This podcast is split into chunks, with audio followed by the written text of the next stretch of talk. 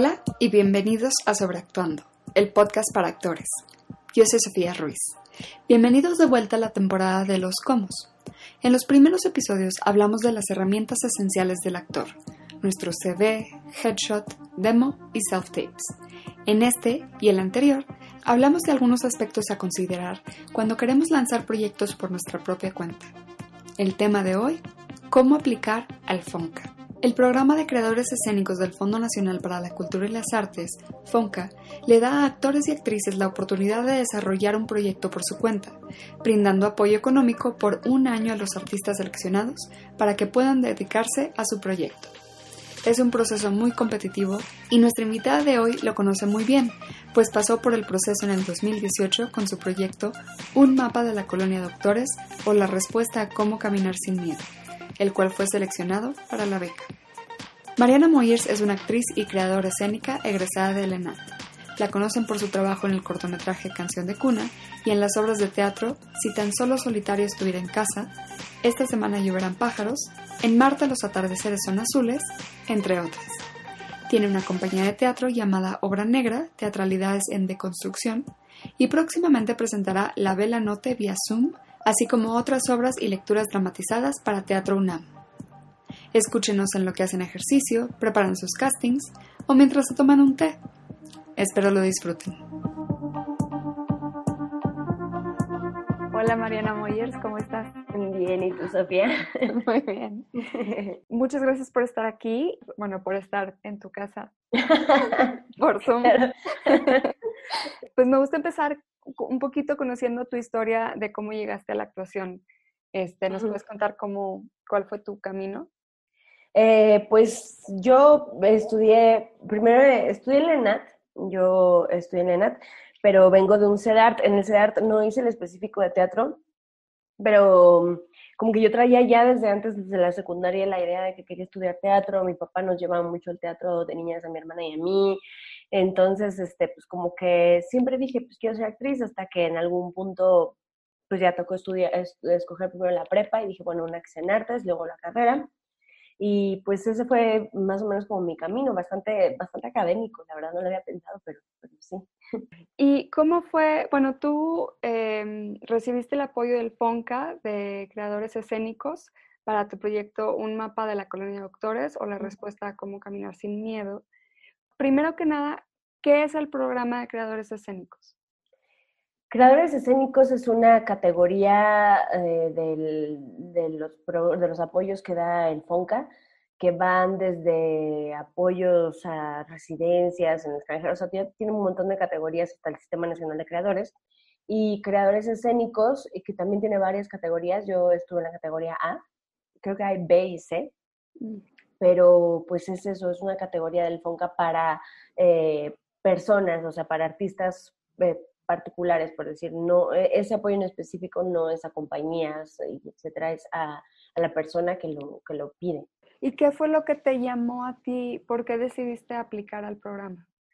Pues la verdad es que nunca, esa fue la primera vez que apliqué en solitario para una, para una convocatoria. Anteriormente ya me habían dado un apoyo del PONCA con una compañía en la que estaba, pero por solitario nada más esa y fue porque, este, pues recuerdo que en, que en ensayos de una obra que se llamaba en Esta semana lloverán pájaros, un amigo me dijo, ¿no? Me dijo, este, oye, ¿y tú puedes aplicar el Ponca? Y yo traía como una idea de un proyecto que quería hacer, este, nunca antes había tenido como una idea de un proyecto propio. Y dije, pues sí, ¿verdad? Si de todas formas traigo la idea de esto que quiero hacer, ¿por qué no eh, intentar lograr este apoyo? Entonces fue así como nació.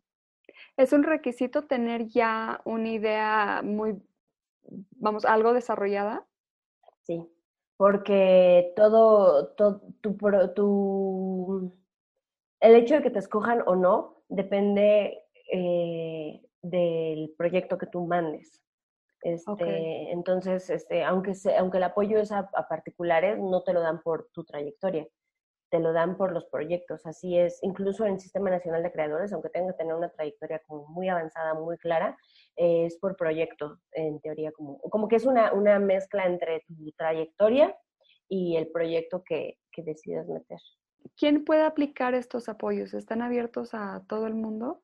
Sí, sí, sí, sí, están abiertos a todo el mundo. Lo único que te piden, o sea, sí, obviamente hay, hay requisitos, es este, que tengas una trayectoria comprobable y ininterrumpida, me parece, sí, tiene que ser ininterrumpida, de, según los años para la categoría para la que, para la que elijas. O sea, para esta categoría A en específico me parece que eran al menos eh, cinco años, de mm. tres a cinco años, no, me acuerdo eh, mucho, pero, pero es la categoría como más, este, antes de mí hay otra categoría que es para estudiantes, que es este, jóvenes en formación, y luego está la categoría A que no te piden tanta, tanta experiencia, o sea, si es como que ya tengas una trayectoria.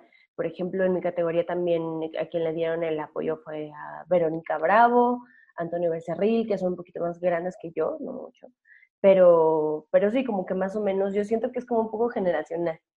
Como que van viendo por etapas, ¿no? De los que van empezando, los que ya van como la mitad de su carrera y los que ya tienen una trayectoria muy bien. Exactamente, sí. Ok tengo que venir de una de las escuelas como principales, tipo la NAT o la UNAM. no, no, no, no necesariamente. Más allá de, de si puedo aplicar, ¿crees que sea para todos? O sea, ¿crees que cualquiera eh, se va a adaptar a lo que te exigen? ¿O, o si sientes mm. que necesitas tener cierto tipo de personalidad o ciertas metas? Pues yo creo que pues uno, algo que sí, sí toman en cuenta es la trayectoria artística.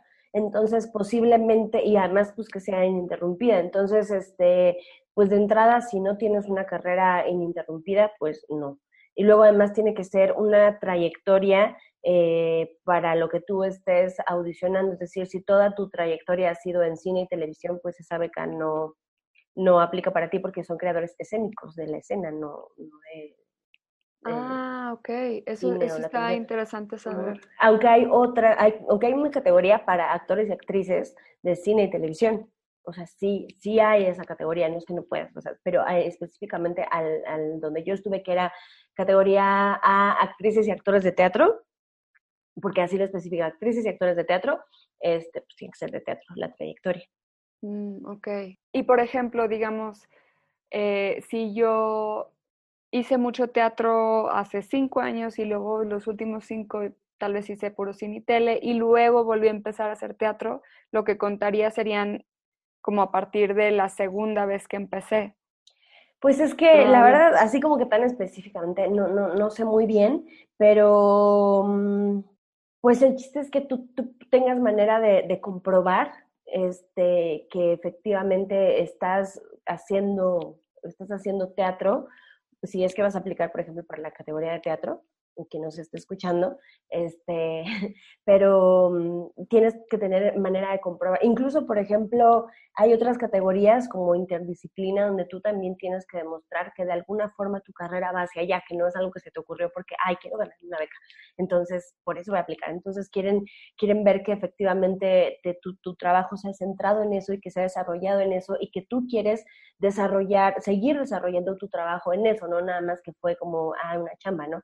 Sino como que el interés un poco idealmente del FONCA, pues es este, apoyar el, el, arte a nivel nacional, como, como, como Enrique, o sea, ya sé que suena como, ah, pero, pero pues eh, en, en, últimos términos es así, ¿no? Y busca fomentar, enriquecer como el arte a nivel nacional, entonces tú tienes que demostrar como, como de alguna forma qué es lo que yo también voy a aportar a esa categoría a la que apliqué. Mm. Y bueno, digamos, si cumplo estas cosas, no tengo mi, mi carrera ininterrumpida comprobable, este, tengo una idea, ¿por dónde empiezo? Pues yo pienso que como que varias cosas. uno de ellos, este, una de ellas es no, no tener miedo, no verlo como algo inalcanzable, lo que sea. O sea, la verdad es que depende de, que te den un apoyo o no, yo creo que depende de un montón de cosas, que entre ellos está la suerte, por supuesto que juega la suerte, juega como pues tu trayectoria, todo eso, tu proyecto, pero, pero si tú ya tienes una idea, justo que dices, no, la verdad es que sí quiero desarrollar esto en, durante este periodo de beca, la, la beca dura un año, este, pues yo creo que algo muy importante para empezar es meterte a la página del, del FONCA, registrarte, porque te piden un, registro, y, este, y checar cuáles son las, las, cosas. O sea, simplemente creo que lo principal, o a mí lo que me pasó, fue como muy importante perderle el miedo a la convocatoria, leerla. Eh, a mí me sirve mucho imprimir las convocatorias, imprimirlas, subrayar, todo lo que, porque además te piden muchas cosas específicamente para la alfonca muy burocráticas, y te piden, este, pues ya sabes, ¿no? Que el, el INE, este, que, que, hagas un PDF con todos tus, con, con, fotografías, programas de mano, los años, en qué teatro fue, todo eso como, como que tener, tenerlo en un PDF y todo eso, pero el chiste es como perderle el miedo, ¿no? Porque, porque pues sí, si entras con, con miedo a, hacer algo, pues cómo, ¿no? Aunque creo que es un poco inevitable porque es como, ay, ponga, ¿no? ¿Qué onda la institución? Pero pues es eso, yo creo, creo que empezar por checar muy bien la convocatoria, imprimirla, de verdad recomiendo mucho imprimirla, poner, subrayar las fechas, así de, ah, ah, en esta fecha pues cuando se cierra el registro, en esta fecha es cuando se cierra el, este, la preselección, lo que sea, creo que ese es un gran comienzo. Justo esa era una de mis preguntas, porque en, mi experiencia cuando he aplicado algún tipo de apoyo, he visto que además como que es muy, tiende a ser muy rígido el cómo lo entregas, ¿no? Igual y ahorita ya va a cambiar y va a ser más electrónico, pero en su momento me acuerdo que tenía que haber eh, diferentes folders de diferentes colores para cada sección de cada, para cada sección que mandabas y era así como, no, no, no te tocó eso. No, no, creo que la, la, primera vez cuando nos dieron el apoyo hace mucho de coinversiones, yo tuve también un apoyo de conversiones, pero con un grupo con el que trabajé, sí nos pedían todavía eso, que la carpeta, que el folder, que el, rosa tiene que ser para la trayectoria, el amarillo para el desarrollo, y no, pero a mí ya me tocó todo, todo digital. Este, y, pero de todas formas es igual de rígido, como tú dices, o sea, sí, de alguna manera, pues es rígido, pero, pero ya es todo digital. Muy bien, es muy bueno.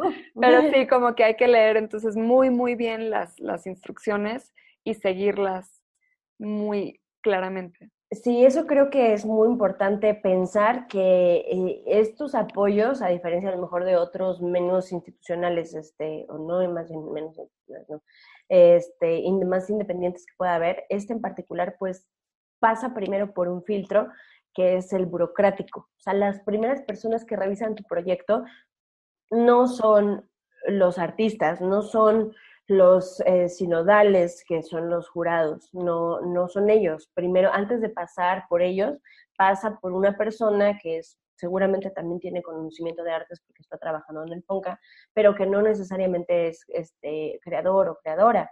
Entonces, ellos tienen que checar que, que tus papeles estén en orden. Así que si te faltó un año, te van a decir, te lo van a rebotar. Hay veces que incluso sí te pueden, sí te contactan y te dicen, eh, oye, te faltó esto, a lo mejor fue un error, lo puedes mandar.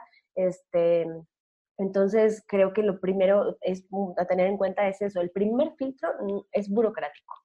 Entonces, por eso tienes que meter tus papeles súper en regla, como si fueras al SAT, y este, así, o sea, de verdad, así no te van a preguntar, oye, pero está padrísimo tu proyecto, ¿cómo se te ocurrió? No importa, en esa primera etapa es eh, papeles que estén bien, que estén ordenados, que se entiendan, eh, y yo creo que ahí se hace un primer filtro, es una primera selección. Si te faltó tu lo que sea, estás fuera y, no tuvo nada que ver con tu proyecto increíble o lo que sea. Claro, sí, como que no darles una razón, pues que a fin de cuentas es fácil de cumplir, no darles la razón para que te digan que no, ¿no? Sí, sí, sí, totalmente, exactamente. Yo he escuchado que hay gente que puedes contratar para hacer tu carpeta por ti. ¿Recomiendas eso? Órale, nunca lo había escuchado, no, no recomiendo nada. Este, no, no, no, porque vaya, o sea, posiblemente para el momento de hacer tu carpeta porque lo que no te piden es una carpeta del proyecto. O sea, eso sí, no te lo piden porque todavía no hay proyecto. Para eso estás pidiendo la beca, para, que, para tú desarrollar un proyecto que todavía no existe.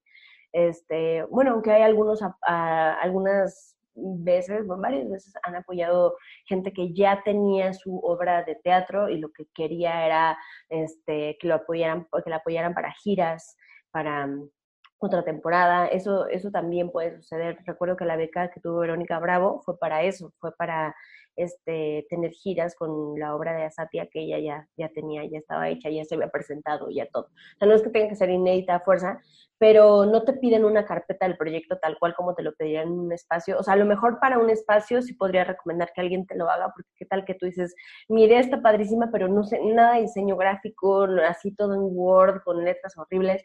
Entonces, a lo mejor para ahí dices, claro, sí necesito a alguien que tenga esa expertise de hacer las cosas atractivas, pero en este caso ni siquiera te dejan, o sea, todo es PDF este, y lo tienes que escribir en Word, entonces no, no lo recomendaría porque, pues, en primer lugar, ellos te quieren ver a ti y a tu proyecto, o sea, tiene que ser algo muy auténtico. Y en segundo lugar, yo creo que en este caso sería, pues, una pérdida, un desperdicio de dinero porque no se van a fijar en eso. Y en, en tu experiencia, digo, sé que tú no eres como el Fonca, ¿verdad? Pero en, en tu experiencia, ¿ves que tengan alguna preferencia por ciertas temáticas o no sé si eh, que tal vez van a preferir algo con una temática social a una historia de amor, por decir. Mm, pues la verdad es que depende mucho. Yo, yo creo dos cosas.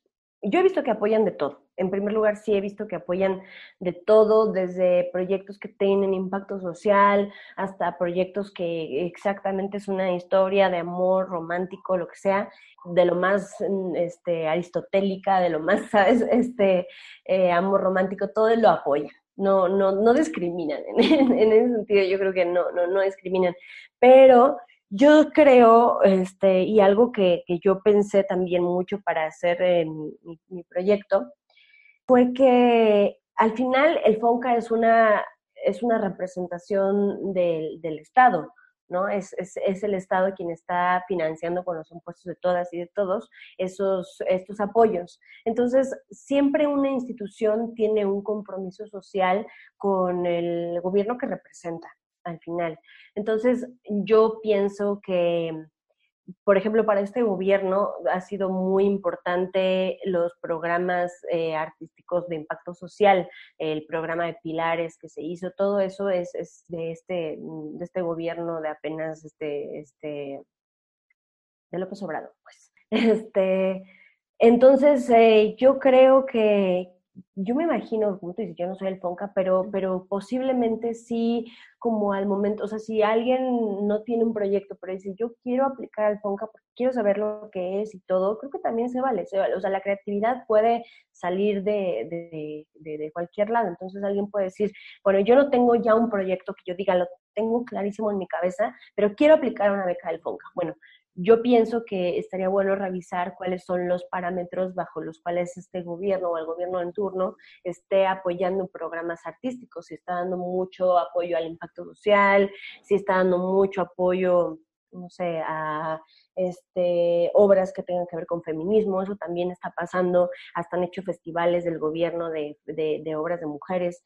Entonces, este, creo que sí no estaría de más checar cuáles son esos parámetros y en una de esas, digo, no sé, yo he visto que, que, han apoyado de todo, pero en una de esas puede ser un plus, ¿no? Que, que vaya en concordancia con lo que el, pues sí, con lo que la institución está interesada en desarrollar a nivel eh, como de artístico. Claro, entender el contexto en el que estamos, ¿no? Exacto. Va. En cuanto a lo que te piden, ¿qué tipo de, qué tipo de materiales necesitas desarrollar o entregar? Pues primero para la, selección te piden que compruebes la carrera que, estás diciendo que tienes en tu, en tu currículum. Entonces es muy importante tener registro de todo lo que hayas hecho, fotografías, programas de mano, te piden eso, te piden eh, programas de mano, te piden aparte fotografías, este, como tuyas ahí eh, actuando, eh, te piden este, también videos, tienes que mandar, me parece que mínimo dos videos, eh, y de dos a cinco, me parece, donde, donde se vea pues que estás tú ahí actuando igual. Este, entonces, como materiales probatorios, así le llaman.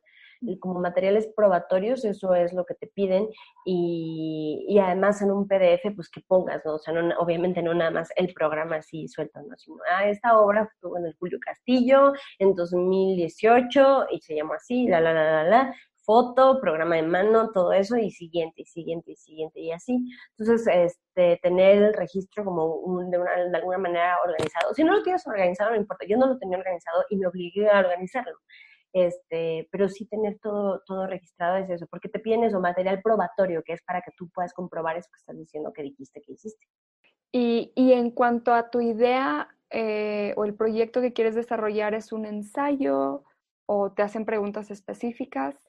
Pues te, te, piden que hagas este, tal cual eh, como, un, como una especie de carta de motivos, te piden que, que, hagas el desarrollo del proyecto, la sinopsis, por decirlo así, este, todo, ¿no? Que, que lo, y ahí puedes poner de todo, lo puedes justificar, este, como eh, académicamente, diciendo, no, pues como decía Walter Benjamin, ahorita es muy importante lo que sea, este, todo lo que se te ocurra lo viertes en esa parte, pero no te piden, como que no te piden tal cual una carpeta o no hay como que una lista de preguntas, así como, ¿y tú por qué quieres? Eso lo tienes que poner tú en el, en el desarrollo y además te piden un calendario general, pero un poco específico en el sentido de que tienes que ver tienes que desarrollar por, por trimestre, tienes que desarrollar como el primer trimestre que voy a hacer, segundo trimestre y así ponerlo, ¿no? Muy, muy, muy desglosadito. En esta eh, categoría en específico, categoría A,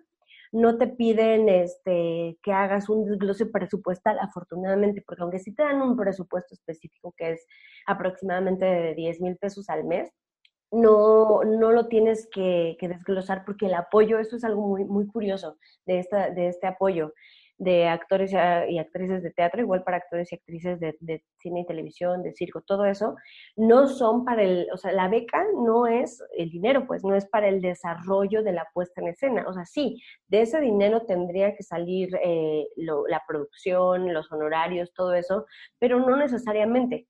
En realidad, esa beca en especial, como es a los creadores, es para que tú te mantengas durante ese año y te dé tiempo de poder eh, dedicarle un año a un proyecto y no estar buscando, ya sabes, no la chamba porque tienes que comer. Entonces, es, un, es una beca prácticamente de manutención. Por lo tanto, no tienes que hacer ningún desglose presupuestal. Tú te lo podrías estar gastando en el súper, que de hecho sí es para eso, este, y no tiene nada de malo, nadie te va a decir, pero ¿cómo? ¿Por qué? ¿No? Porque a la par estás desarrollando tu proyecto de investigación y la beca te está permitiendo solventarte para que ese proyecto de, investigación pues sea rentable. Aunque no tiene que ser proyecto de investigación, por cierto, quiero aclarar, el, el, FONCA especifica mucho que no apoya proyectos de investigación en el sentido de que tiene que haber como resultado una puesta en escena. No puedes decir, pues yo estudié mucho este año, me metí a clases, puedes hacerlo, este, pero te van a decir, ajá, muy padre y todo, pero ¿dónde está el resultado de esas clases que tomaste, de eso que investigaste? Ok, sí tienes que presentar algo al final del año.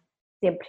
Okay. En este tipo de, de, de, becas sí, o sea, hay otras, hay una, por ejemplo, donde es FONCA con ACID, que es justo de apoyo a estudios, donde no tienes que presentar una puesta en al final. Pero eso sí está muy bien entender, ¿no? Que es, es darte la libertad para que tengas el tiempo de, de generar tu contenido y tu trabajo. Exacto. ¿Tú qué crees que hiciste bien en tu, en tu proceso de solicitud?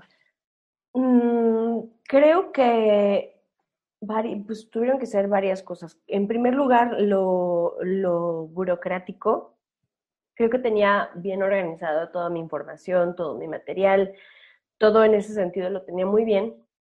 Eh, luego, aparte, la verdad es que lo hice con bastante tiempo de anticipación. Cuando yo subí mi carpeta, que sí me tardé mucho, mi carpeta, ¿eh? Mi, este, justo estoy diciendo, no es carpeta, subí mi carpeta.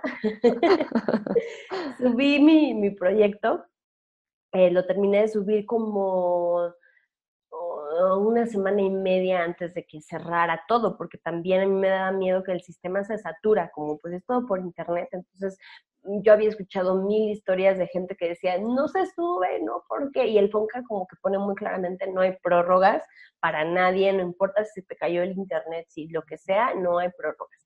Entonces, eh, lo hice con tiempo de anticipación y eso me permitió pues justamente como tenerlo todo como más ordenado, revisarlo un montón de veces. Eso creo que fue algo muy importante. Luego también creo que mi proyecto, la verdad es que partía de un lugar muy personal, ¿no? Entonces, este, yo fui muy honesta en ese sentido. Dije, eh, no, no tengo, ejemplo, yo no tenía texto, dije, yo voy a desarrollar el texto durante, durante lo que dure la beca, eh, yo voy a, solamente tenía como el, motivo de lo que quería hablar y el, director con el que quería trabajar, que es Rubén Ortiz, y pues básicamente era como todo lo que tenía, lo demás estaba en mi cabeza como una idea, pero fui muy honesta al respecto, fui muy clara, eso también creo que la manera de redactar con claridad es súper importante. Y luego lo otro es que ellos hacen una preselección, es decir, eh, eh, preseleccionan, no recuerdo cuántas personas, pero pon tú que a unas 25 personas este, las preseleccionan dependiendo ya, ok, si entregaron todo lo del papeleo bien, si su proyecto les latió, dijeron, órale, este proyecto es pertinente, está muy padre, lo que sea, va. Y luego esa preselección, en, esa preselección ves a los, al, jurado, o sea, te citan por horarios, como que hacen grupos, grupo A, grupo B, grupo C, entonces te citan por horarios y los, los jurados, que van a ser tus sinodales durante ese año, este, están ahí y tienes que hacer tú una audición. Entonces, en esa audición eh, tienes este, cinco minutos, no más, no, así de que cinco minutos exactos para demostrarles que tú mereces esa beca, porque además, justo como, como no, hay, hay otras categorías, como que cuando ya subes de categoría, ya no es necesario que te presentes a una audición, porque como tienes más trayectoria, este, están suponiendo que ya la gente conoce tu trabajo no es necesario que vayas, pero como esta es este, categoría A, como justo, ay, denme chance, estoy surgiendo apenas, pues ellos quieren ver, ¿no? A quién van a apoyar, a lo mejor su proyecto estuvo padrísimo, dicen, hay una, una frase que es algo así como que los proyectos se ganan en papel, y es cierto, hasta cierto punto, hasta que tienes que presentarte a hacer una audición y entonces justo se va a notar si alguien te hizo el trabajo, si no, a lo mejor no se nota, pero pero ya, ya, ok, es como que tu proyecto nos gustó, va, está increíble, pero queremos ver, porque aquí vamos a apoyar es a ti, no, también a tu proyecto, pero a ti, pero queremos ver si la persona a la que vamos a apoyar eh, cumple con los estándares de, calidad, incluso de gusto personal, porque los jurados pueden tener un gusto personal, son personas, vaya, este, y aparte los criterios en ese sentido pues no están muy, muy claros, ¿no? Nunca, ¿no? Cuando se hace un concurso, que de alguna forma es concursar para algo, nunca está demasiado claro, entonces estás atenido a que la persona que te vea le gustes o no, qué tal que odia los proyectos sociales, qué tal, lo que sea, ¿no? Pero entonces este, es presentarte en esa audición en cinco minutos y lo que tú tienes que presentar es este, algo relacionado a tu proyecto. Obviamente, si vas a hacer un proyecto de, de este, autobiografía, no vas a hacer el monólogo de Lady Macbeth. Vaya, ¿no? O sea, no tendría que ver. Entonces, eso creo que pues hice una buena audición. Este, yo sé, además me pasó algo bien padre porque cuando yo hice la audición, este, mis sinodales fueron Raquel Araujo, Diego Jauregui y Úrsula Pruneda, son tres. Entonces hice la audición y cuando terminé, Raquel Araujo se paró y me abrazó. Me dijo, muchas gracias. Yo dije, ay, qué bueno que le gustó. Qué bonito. Y, ya dije, si, si, no me la dan después de que me abrazó Raquel y todo, pues qué mala onda porque ya me ilusionaron. Sí. Y entonces esa audición, o sea, es actuar, o sea, es un monólogo o es un como PowerPoint y te explico de qué va a ser mi proyecto en mis, en persona. Tal cual es un este un, una actuación, tal cual. Este, bueno, tú podrías decidir hacer lo que sea en esos cinco minutos, ya sea hacer como que no actúas o no actuar, o lo que sea, tú lo decides según cómo vaya tu proyecto, pero sí, al final la beca es para actrices, actores, ¿no? Sí, es tal cual presentar algo que tenga que ver con el proyecto que estás, este, solicitando, que, perdón, para el apoyo que estás solicitando el proyecto que, que metiste, porque, eh, por ejemplo, en mi caso yo te digo que no tenía nada, o sea, no tenía texto, no tenía más que, más que la idea de lo que iba a realizar, este, entonces tuve que armarme un pequeño, como por decirlo así, un monólogo, este, algunas acciones que pudieran mostrar lo que, lo que, lo que iba a hacer. Yo en, en, este caso me acuerdo muy bien que empecé diciendo como para que no se fueran, no fueran a decir que qué chingados está este, presentando esta, esta, esta señora. Sí dije, lo que voy a presentar es el, como el motivo desde el cual parte mi proyecto. Entonces, puedes usar, puedes usar mm, proyecciones y todo eso siempre y cuando no necesites tiempo extra para prepararlo, porque van uno tras de otro. Entonces, no puede haber, o sea, si te dicen, no puedes usar de que el confeti, el arroz, el lodo, no puedes usar nada de eso porque el escenario tiene que quedar limpio. Puedes traer tus props, claro que los puedes traer, pero tienen que ser cosas que se quiten y se pongan. Entonces, me tocó la super suerte de que como que dieron un descanso y después de ese descanso iba yo y yo tenía que poner una proyección y aparte yo, como la, audición fue en la, en la ENAT, bueno, no en la ENAT, en el Foro de las Artes, que está en el CENART, pero entonces los técnicos yo ya los conocía. O sea, me pasó que yo en la ENAT eh, siempre me gustó hacer transpunte y todo eso, entonces así de casualidad yo subí hacia donde están los técnicos y me los encontré y dije, ay, qué bueno que están ustedes, se acordaban de mí y todo. Entonces ellos me, me, pusieron la canción en el momento que yo les dije, la proyección la puse yo, pero me ayudaron a ponerla, me consiguieron una extensión así y todo lo hice en el descanso. Pero idealmente eso no tiene que pasar, tienes que llegar y ya, pum, poner tu silla porque no te dan tiempo, porque efectivamente, imagínate, ellos van a audicionar no sé cuánta gente uno tras otro, sería como muy complicado si a todos nos dejaran hacer todo lo que quisiéramos y ensuciar y todo. Claro, entonces sí diría que hay que tener en cuenta mientras practicas, darte tus dos minutos de preparación y contarlos dentro de esos cinco minutos, ¿no? O sea, o lo que vayas a necesitar hacer, asegurarte que en cinco minutos entras, lo haces, haces tu, tu monólogo, tu lo que sea y terminas. Bueno, más bien, lo que tiene que durar cinco minutos es el monólogo. O sea, tú puedes mm. tantito antes, este, mm, tú prepararte. O sea, lo que te digo, tiene, lo que dura cinco minutos es el monólogo, pero pero antes obviamente te dicen, hola, ¿cómo estás? Pues no estés nerviosa, no sé qué, y cuando tú nos digas empiezas, o sea, tampoco son así como que, ah, ah ¿no? Como ya, cinco minutos, no importa, y tú de, no, no, no, no, no, o sea, no, no es así, así dan un tiempo como de, o sea, todos están afuera y nada más entra el que va a audicionar, entonces no hay ningún problema en ese sentido, te paras y dices, ay, estoy muy nervioso, y ellos te dicen, no te preocupes, entonces lo que tiene que durar cinco minutos es la presentación. Ah, va, va, va, sí, ok, está bien, está bien, este Sí, aclararlo. Aclararlo, sí, sí, sí. Sí, porque de pronto dije, no manches, cinco minutos no, y tienes que preparar y tomarte casi casi el tiempo en lo que vas y conectas y pones la... No, no, no, no, no, o sea, sí tienes tiempo como justo de chum, chum, chum, pongo mis cosas, hola, yo soy tal, voy a empezar, ok, adelante, cuando quieras, ya corren desde ese momento los cinco. Va, va, perfecto. ¿Y qué crees que aprendiste algo de, de pasar por este proceso, más allá de que sí te lo dieron, que está padrísimo? ¿Crees que el simple hecho de pasar por todo esto te haya enseñado algo? Mm, sí, la verdad es que uno me ayudó, me, sirvió como aprendizaje tener un, respaldo de, la trayectoria, o sea, sí guardar, ya lo hacía desde antes, pero tener más organizado los programas de mano, este, como que sí tener el registro de eso, pongo más atención en, oigan, sí hay que grabar la obra o esta grabación no me gustó, porque al final, este, pues por algo te piden los videos, en una de esas tú mandas un video donde de verdad no te ves nada y puede ser una desventaja para, para contra un video donde te veas bien, donde se, esté la calidad este, del video buena, etcétera, entonces, claro, creo que no es como necesario, no es que se fijen tanto en eso porque te van a ver en una audición, pero también piensa que en algún punto vas a hacer una, vas a requerir tal vez una, un apoyo donde ya ni siquiera te vean en persona, donde ya llegaste a cierta categoría, entonces ya solo toman en cuenta tu trayectoria, tus fotos, tus videos, y no vas a tener la oportunidad de presentarlo frente a frente. Entonces, creo que aprendí eso, que hacer un buen registro del, del material que presento. Suena como que podría ser una buena idea para gente que está haciendo obras, que se den tal vez un día que, que hagan la obra con o sin público, pero para, o sea, como que específicamente grabar, tal vez hasta un día sin público grabar hasta de cerca, ¿no? Los diferentes ángulos, tal vez hacer una especie de peliculita de, de la obra, ¿no? Para tenerla como registro.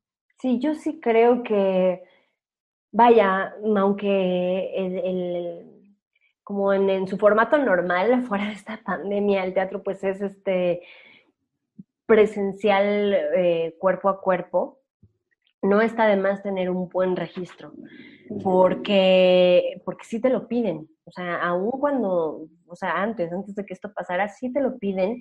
Y la verdad es que yo pienso que sí, es, que sí buscan en esos videos ver tu trabajo. Entonces, ¿qué tal que tienes un trabajo maravilloso, pero se ve, pero cuando tú lo grabas, está ah, el camarógrafo en la última fila, eh, se ve que el público pasa y vaya, ellos entienden, entienden que, que, que, además muchas veces no tienes dinero para esas cosas, pero como tú dices, yo creo que sí valdría la pena ponerle un poquito más de, esfuerzo, contratar a personas que se dediquen también a grabar teatro, que los hay, hay personas que se dedican a, a hacer registro de las obras de teatro y yo creo que con que se vea bien y que haya momentos donde tú te puedas ver, o sea, donde sí te enfoque la cámara y que, eh, este, y que se vea tú en tu momento acá de catarsis, eh, creo que sí ayuda, sí es, sí es bueno. Además te ayuda a ti también tenerlo y, y, verte. Ya sé que no es lo mismo verte en una pantalla cuando lo que hiciste era para hacerlo en vivo y en directo, pero, pero sí me parece que vale la pena hacer una inversión extra eh, con eso. Sobre todo, a lo mejor no es una inversión extra, pero buscar gente que sepa grabar obras de teatro. Luego también creo que aprendí a, a cómo no estresarme con estas cosas y es este justo lo que les estoy diciendo de, imprimir las cosas fue súper importante, tener una claridad también en la escritura de lo que estoy haciendo, no nada más poner acá la papaya cósmica de sí, porque el teatro experimental a la luz del contexto, no, o sea, porque si no, no te van a entender. Acuérdate que al principio son, este, pasa por burocracia. Entonces sí, tienes que demostrar que está padrísimo y súper poético, pero al mismo tiempo lo voy a desarrollar entre los meses de agosto y noviembre y entonces ser como muy, muy clara en, en eso. Creo que me dio claridad también otra cosa es que mientras vas haciendo el proyecto, también te va dando claridad de tu proyecto. Si no lo tienes tan, tan claro, te va dando claridad porque te obliga. Te dice, a ver, bueno, hazme una sinopsis en un párrafo. Ok, eh, bueno, hazme el desarrollo, ponme una justificación. Entonces tú ahí misma vas diciendo, claro, en la justificación pongo que hay tantos asesinatos en la vía pública al día, entonces vas diciendo, claro, claro, es muy pertinente mi proyecto. Pienso que igual al contrario, en una de esas te puedes topar con que, mm, no, la verdad es que no está nada bien justificado, ¿cómo lo justifico mejor? Creo que es un ejercicio que, que yo pienso que está bueno hacer para cada proyecto un poco. A mí, a mí también por eso me gusta eh, meter proyectos, es la única cosa que he metido como a, a beca, pero creo que en general meter proyectos es un gran ejercicio de claridad para una misma sobre lo que una va a presentar. Claro, sí, está, está interesante que pues es justo lo que dices, como la oportunidad casi para plantearte, te lo ganes o no te lo ganes, aterrizar el proyecto que tienes en mente. Sí, exacto. ¿Cómo te organizaste para asegurarte que llegaras a, a la meta, no de, de tener tu proyecto desarrollado, durante un año, porque a fin de cuentas a veces es difícil como planear todo un año. Pues eh, afortunadamente el calendario que, que hice, que, que, te piden para incluso para que te den el apoyo o no, este, porque además te piden el calendario para ellos ver si tu proyecto es realizable o no. Eso es muy importante que tú demuestres en el calendario, porque yo puedo poner, sí, y voy a ir a París y ahí voy a, yo puedo poner lo que yo quiera, pero una de esas en mi calendario pues se ve que no es realizable, porque además tú tienes que, que entregar un informe, este, te digo que no me acuerdo si es trimestral, me parece que sí es trimestral, pero tú tienes que entregar cada, cada trimestre un informe, subirlo a la plataforma y ellos te regresan notas además, así como pueden ser notas de lo que sea, este, apúrate, ya no te pone el tiempo, o, o, incluso te pueden decir, oye, tú en tu calendario habías dicho que entre septiembre y noviembre ibas a este, presentar esto en plazas públicas y no lo estás haciendo. Y de hecho, si tú no cumples con el calendario que tú habías puesto, te pueden quitar la beca. Y no, no, no solo eso, sino que además de que te pueden quitar la beca, pues eso, eso queda en tus registros. El FONCA hace así como en la escuela, un registro de, todo lo que, lo que has hecho con ellos. Entonces eso puede quedar como un mal, un, un, antecedente malo. De hecho, ellos te dicen que uno de los criterios para darte o no la beca es que si te han dado apoyos anteriores, ellos vean que has cumplido satisfactoriamente con ellos. Si ven que te dieron la vez pasada una beca y que no la, no, no, no terminaste, no lo hiciste, lo que sea, no comprobaste, no te van a dar otro apoyo, por lógica, obviamente, ¿no?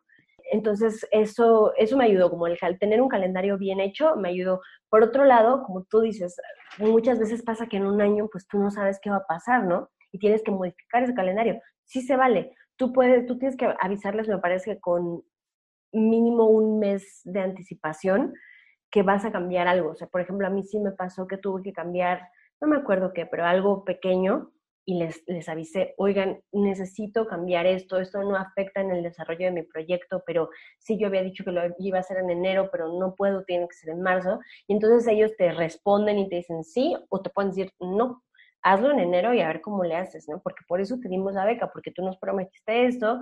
Pero entonces como que ceñirme a un calendario que era como de que a fuerza lo tengo que hacer porque si no en una de esas me quitan la beca, sí me sí ayudó mucho. Y supongo que entonces lo que decías de que pues básicamente es de manutención, pero entonces supongo que está entendido que no debes estar buscando otro trabajo al mismo tiempo, ¿no? O, o si tú puedes y te las arreglas y te alcanza el tiempo, ¿es, es muy tu rollo? Sí, no te, no te ponen ninguna restricción en ese sentido, porque además lo cierto es que aunque es una beca prácticamente de manutención, sí te piden un, este, es de manutención en el sentido que ellos no te dicen, este, este dinero va a ser para la producción, esto para los honorarios, esto para la grabación, no te dicen eso, sin embargo, tú tienes que sacar el dinero de ahí, ¿no? O sea, es, es una, eso sí es una contradicción de ese apoyo del FONCA, que no te piden, que no es un apoyo para producción, sin embargo, tú sí tienes que sacar la producción de esa beca, o no, o sea, ¿qué tal que, que tú hiciste una película y te pagaron súper bien y lo haces de ahí? Eso no importa, no, no, no, no les importa, pero eh, de hecho yo creo que sí es recomendable hacer otros proyectos del, donde puedan sacar dinero por eso, porque entre la renta, entre todo lo que cuesta la vida, 10 mil pesos al mes, este, para vivir y además con eso eh, mm, solventar económicamente un proyecto no es posible. Sí. No, no, no, exacto, no, no, no, no te alcanza, punto. Entonces sí, yo creo que en algún punto necesitas pues, buscar otras chambas. Yo también he conocido gente que mientras tenía la beca le cayó ese año muchísima chamba y no hay ningún tema con el FONCA al respecto. Mientras tú cumplas con tus fechas y entregues tu proyecto al final, estás bien. Así es. ¿Cuál crees que es la importancia de este tipo de apoyos para los artistas? Pues yo sí creo, yo me lo tomé como muy en serio, esto que es muy interesante leer, leer como lo, los, las bases por las que surge el FONCA o por las que existe el FONCA. Este, aunque yo sé que siempre los planteamientos institucionales quizás son muy idealistas, ¿no? Así del INE, salvaguardar la democracia por encima de todo. Ajá, ¿no? Dices, ajá, sí, claro. Pero, pero al final creo que es importante trabajar sobre, sobre esos, eh, no quiero que suene como algo moral, pero sobre esos valores sobre los que se forja la institución. Entonces, sí es un apoyo, no solo para el creador, no solo para que, ay, yo me dé mi importancia, no, es porque tú tienes algo que aportar al arte, de alguna forma. Ya sé que suena muy elevado, como, ay, yo, aporté al arte conmigo, con mi proyecto del Ponca. No, no, no, o sea, yo sí, pues suena así, ¿no?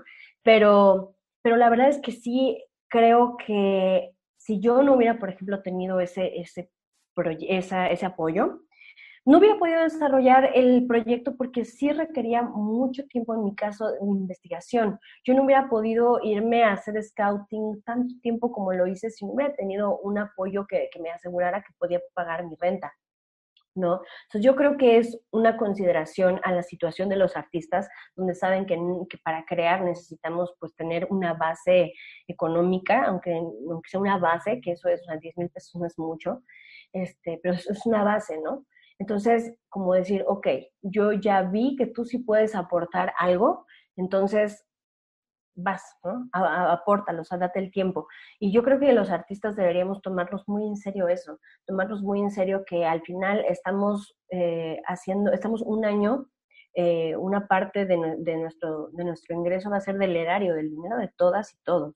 Entonces creo que sí es un compromiso eh, como, como, como eso. Creo que ahí radica la, importancia de estos proyectos, que los artistas se lo puedan tomar en ese sentido como muy en serio, como un compromiso, y que además la institución tiene entonces el compromiso de apoyar proyectos que efectivamente sí logren decir algo nuevo, que no sea otra vez voy a hacer, puede ser cualquier cosa, Romeo y Julieta en su formato más tradicional, como Shakespeare dijo, siguiendo las acotaciones, o sea, honestamente qué padre, ¿no? Pero pero, pero eso al, al, país, al teatro nacional, ¿en qué le beneficia que tú vayas a hacer eso? Entonces creo que sí es una cosa como de preguntarse, yo quiero, porque eso incluso yo puse en, mi proyecto de beca, yo quiero aportar, sumar a la discusión de las nuevas teatralidades, de la, del este, biodrama, eh, en lo, a mi país. Yo quiero aportar a esa, a esa discusión, entonces eso es, este, por eso lo estoy haciendo, porque tengo, porque creo que tengo algo que aportar. ¿Y con qué te quedas después de haber pasado por el proceso de solicitud y de haberte ganado la beca y haber ya entregado tu proyecto? ¿Con qué te, con qué te quedas? Mm, pues mira, después de esa beca yo no, no he vuelto a, pedir otra. Sin embargo, me quedo como con, con, las ganas, con el entusiasmo, porque, y sobre todo con el, con, con que el miedo se me quitó. O sea, me quitó el miedo pero varias cosas. Uno, a mí me dejó que, que los proyectos que tú, eh, que, tú que, nacen de tu corazón, de verdad de tus ganas de querer comunicar, no comunicar, de querer aportar algo, este, porque es muy diferente. Hoy, hoy siento que muchas veces solo queremos comunicar, solo quiero dar mi opinión. No va a aportar en nada, solo va a tirar hate, pero yo quiero dar mi opinión. Mm, y entonces es bueno, pero ¿y qué? Pero bueno, a lo mejor yo quiero decir esto porque tengo que aportar, porque nadie lo ha dicho, porque creo que estaría padre, porque creo, lo que sea, ¿no? Por lo que tú creas que va a aportar, creo que, creo que ese sentimiento al momento de hacer un proyecto es muy bueno y para pedir un apoyo es institucional todavía mejor, porque además me ha tocado sí aplicar a otros apoyos, pero no institucionales, sino independientes, donde no me han dado el, el apoyo. Y de todas formas, como yo es un proyecto que hice porque, con el corazón, porque de verdad quiero asumar a algo, digo, no, no importa. Entonces creo que cuando tú haces algo y, y, sabes que de todas formas lo vas a hacer, es decir, es como ahorita en la pandemia. Yo, tú y yo sabemos que somos actrices, entonces, la pandemia no me va a quitar eso, ¿sabes? Cuando tú tienes eso en el corazón de verdad, no importa si te dan el apoyo o no, y vas a terminar haciéndolo. Entonces, creo que algo que me puede ayudar a que no te decepciones de, ay, no me la dieron, es decir, no importa que no me la hayan dado, yo de todas formas lo quiero hacer porque de verdad aún así lo iba a hacer. Eso me pasó a mí, yo de todas formas lo iba a hacer y me quedo con eso, con, con la manera eh, de, de, desarrollar un proyecto. Digo, aunque no lo tengas así clarísimo en el momento, yo no lo tenía en el momento, eh, empezar desde esa honestidad es un gran inicio. Mm, muy bonito, muchas gracias. ¿Qué te parece una ronda en chingue? Va. Te preguntas. ¿Cine o teatro? Teatro. ¿Teatro o tele? Teatro. Ya sabíamos la respuesta. ¿Perritos o gatitos? Gatitos. ¿Actuar o viajar? Actuar viajando. ¿Qué te molesta? Mm, la gente grosera. Si pudieras ir a cualquier lugar del mundo, ¿a dónde irías? Mm, a Bali. Si alguien hiciera una película sobre ti, ¿qué género sería? ¿O una obra? Mm, comedia. ¿Quién te interpretaría? Este, híjole, Natalie Portman, obvio. ¿Obra de teatro favorita? Um, eh, se llama, ah, es mi obra de teatro favorita y se me olvidó el nombre, Ilusiones. Ilusiones, la dirigió Mauricio García Lozano para la Compañía Nacional de Teatro. ¿Qué personaje de fantasía eras de niña? Zelda. ¿A qué le tienes miedo? Mm, a mm, quedarme sola de vieja. Si te dedicaras a cualquier otra cosa, ¿qué sería? Mm, hacer blog de viajes. Si pudieras trabajar con el actor o actriz que sea, ¿con quién trabajarías? Uy, me encantaría trabajar con Raúl Briones. Esa fue la ronda en chinga con Mariana Moyer. qué buenas preguntas, qué padre. Últimas preguntitas, eh, ya con, con, calma. Ah, ok. ¿Cuál es el mejor consejo que has recibido? Tengo muy presente, hay una actriz que yo admiro mucho que no tengo idea de por qué yo no, ya no está actuando más, eh, o si se dio una pausa, no sé qué habrá pasado, pues se llama Esmirna Barrios. Entonces, en algún punto yo tuve, ella es egresada del CUT, justo de la generación de Raúl Briones, me parece. Y en algún punto yo tuve como una especie de relación de amistad con ella. Y recuerdo que estábamos sentadas afuera de Carretera 45, donde ella presentaba una obra. Estábamos hablando de la vida, lo que sea, en lo que llegaba el Uber. Y este, me dijo, yo he aprendido a no competir en el sentido de que las cosas que son para ti, los personajes que son para ti, los proyectos que son para ti, nadie te los puede quitar, nadie, no hay manera de que alguien se quede con tu personaje. Eso de que me robó mi personaje no existe, porque no era para ti. Entonces, de verdad, de verdad que escuchar eso de una mujer que yo admiro muchísimo, que es, un, es mi actriz favorita mexicana, lo puedo decir así, escuchar eso me hizo replantearme mucho la manera en que yo, yo trabajaba, ¿no? A partir de la competencia. Yo dije, claro que no, es cierto, nadie me puede robar nada, porque lo que de verdad es para mí, ahí está. Claro, me lo puedo perder yo solita porque no, no bien, ¿no? Pero no, nadie me lo va a poder arrebatar, ni quitar, ni nada. Ese creo que es un gran consejo, un mejor consejo en este Sí, definitivamente. ¿Cuál ha sido tu el mayor reto en tu carrera? Creo que el mayor reto fue después de, al egresar de la carrera, que ya tiene un rato en 2014, el hecho de continuar haciendo proyectos y haciendo obras, como, como seguir en esta carrera, creo que es el mayor reto y es un reto constante, es un reto este, que los, ni los éxitos ni los fracasos de ayer te aseguran ni el éxito ni el fracaso de hoy, ¿no? Ninguna de las dos. Entonces, el reto está en eso, en no decir, no, es que a mí nunca me han dado una beca. O, ¿cómo? Si yo era la mejor de mi clase en, la ENAT, ¿no? Como no creerte lo que ya te pasó para, para continuar.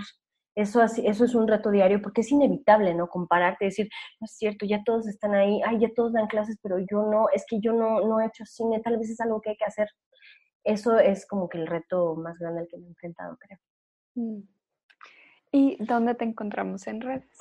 Nos pueden encontrar en um, Twitter como mar-moyers, en Instagram como Mar Moyers y en, en, Facebook como Mariana Moyers. ¿Hay algún lugar en donde podamos ver tu proyecto o, bueno, información de tu proyecto? Sí, tengo un, blog que surgió a partir de, ese proyecto. De hecho, parte de mi beca del FONCA fue abrir un, blog. Yo dije que quería compartir algunas de las cosas que pasaban ahí, que se llama Obra Negra y está como obranegra.blog. Y así lo pueden encontrar. Buenísimo, muchas gracias Mariana. No, gracias a ti, qué padre, me dio muchísimo gusto platicar contigo. Igualmente, mucha información muy buena. Qué bueno, qué bueno, espero que sea útil para todos los que te escuchen y para ti también y para todo el mundo. Muchas gracias por escuchar. Me encantó platicar con Mariana y aprender sobre el proceso de aplicar a un apoyo del FONC. Seguramente, si decido hacerlo, el proceso será más fácil. Espero sea el mismo caso para ustedes. Si les gusta el podcast, les invito a que se suscriban en donde sea que escuchen sus podcasts. Si tienen un minutito, compartan el pod y déjenos una reseña con 5 estrellas en iTunes. Eso nos ayuda a que más gente nos descubra. En las notas del show encontrarán el link para que puedan hacer la reseña independientemente de la plataforma en la que escuchen. Si quieren una dosis de inspiración actoral semanal, sigan el podcast en Instagram y Facebook como Sobreactuando Pod o síganme a mí como Sofía Ruiz Actor. Espero hayan disfrutado este capítulo, que tengan un hermoso día. Esta es una producción de Flower House Films. Las opiniones expresadas en este episodio son responsabilidad de la entrevistada y no representan las opiniones de la entrevistadora o del podcast.